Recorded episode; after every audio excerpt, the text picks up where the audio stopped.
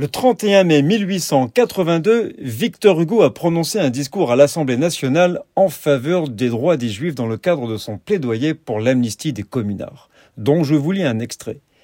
Messieurs, vous qui avez proclamé la fraternité universelle, vous qui avez levé la devise liberté, égalité, fraternité, vous qui avez fondé cette assemblée pour réaliser ces grandes idées, vous n'allez pas vous arrêter devant cette question juive, vous n'allez pas vous séparer sans avoir fait cette grande chose, sans avoir jeté cette grande parole les Juifs sont nos frères.